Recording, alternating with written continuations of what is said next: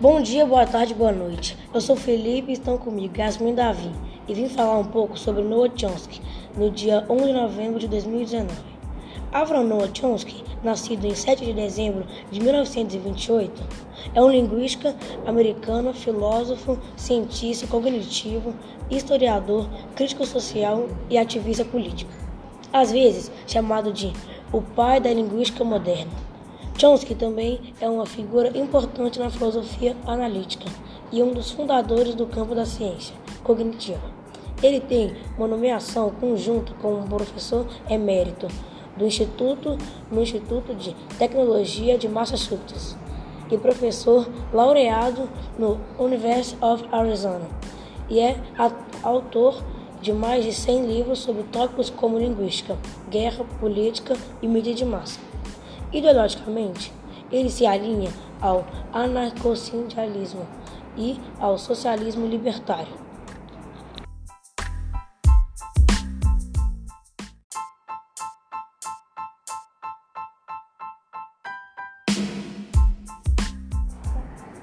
Em 1945, aos 16 anos, Chomsky iniciou um programa geral de estudo na Universidade da Pensilvânia, onde explorou filosofia, lógica e idiomas e desenvolveu interesse primário em aprender árabe. Morando em casa, ele financiou sua graduação ensinando hebraico.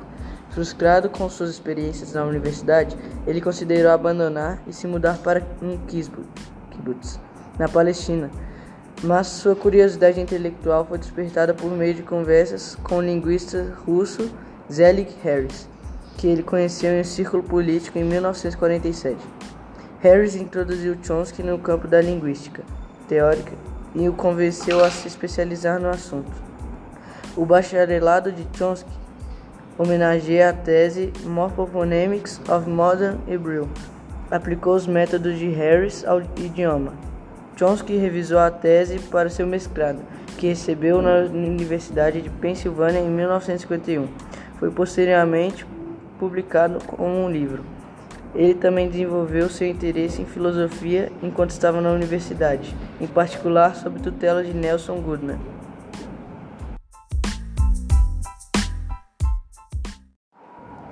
De 1951 a 1955, Chomsky foi membro da Society of Fellows na Harvard University, onde realizou pesquisas sobre o que se tornou sua dissertação de doutorado, tendo sido incentivado por Goodman a se inscrever.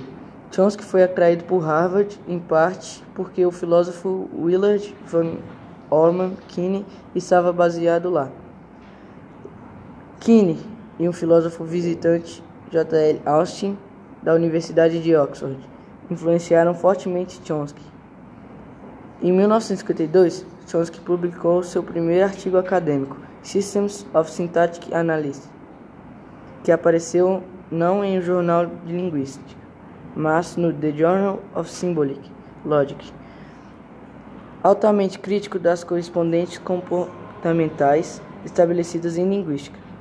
Em 1954, ele apresentou suas ideias em palestras na Universidade de Chicago e na Universidade de Yale. Ele não estava registrado como estudante na Pensilvânia há quatro anos, mas em 1955 ele apresentou uma tese expondo suas ideias sobre gramática transformacional.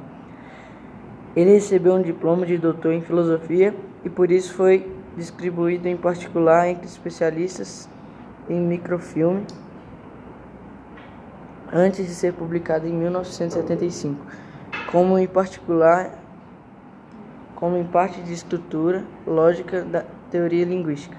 Professor da Harvard, George Armitage Miller ficou impressionado com a tese de Chomsky e colaborou com ele em vários trabalhos técnicos em linguística e matemática.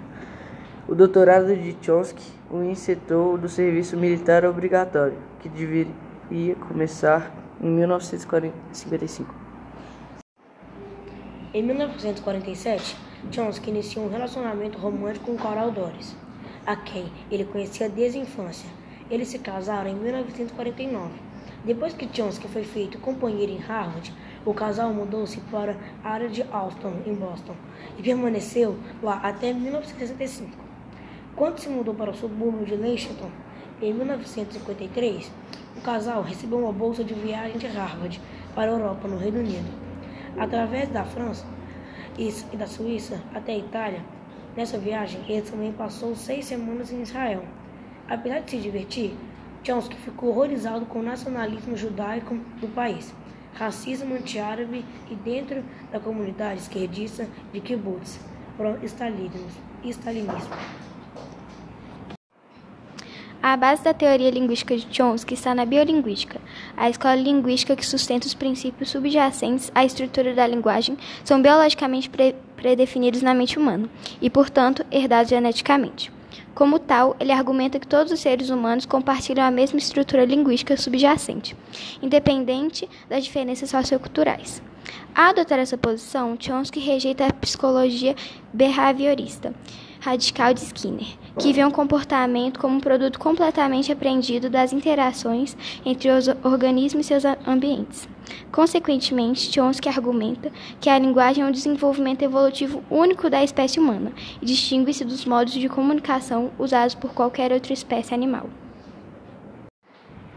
de Chomsky nativista, vista internalista da linguagem é consistente com a escola filosófica de racionalismo e contrasta com o antinativista, vista externalista da linguagem consistente com a escola filosófica de empirismo, que argumenta que todo conhecimento, incluindo a linguagem, provém de estímulos externos. Chomsky é um dissidente político de destaque. Suas visões políticas mudaram um pouco desde a infância, quando ele foi influenciado pela ênfase no ativismo político que estava arraigado na tradição da classe trabalhadora judaica. Ele geralmente se identifica como um anarco-sindicalista ou um socialista libertário. Ele vê essas posições não como teorias políticas precisas, mas como ideias que ele acha que melhor atendem às necessidades humanas: liberdade, comunidade e liberdade de associação.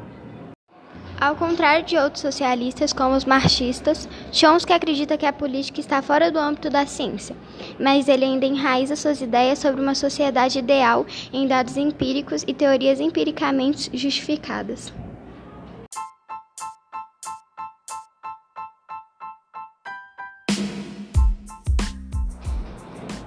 Esse texto foi escrito por Alice Mello e revisado por Verena Kira e editado por Alice Mello. A produção do podcast foi feita por Davi Lucas, Felipe Silva, Yasmin Contijo e Alice Mel, com supervisão do professor Rodrigo Rocha. Muito obrigado e até a próxima.